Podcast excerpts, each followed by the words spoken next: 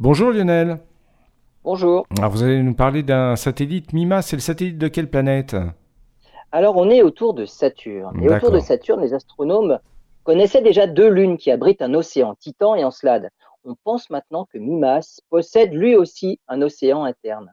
Ce petit satellite de seulement 400 km de diamètre possède une surface couverte de cratères, dont un particulièrement grand qui le fait ressembler à la célèbre étoile de la mort de Star Wars. On a longtemps pensé que Mimas n'était qu'une boule de glace, mais en étudiant son orbite avec précision, les astronomes ont découvert qu'il était animé d'un mouvement de libration, une petite oscillation qui, selon les calculs, libère suffisamment d'énergie sous forme de chaleur pour qu'un océan liquide puisse exister sous la croûte glacée du satellite.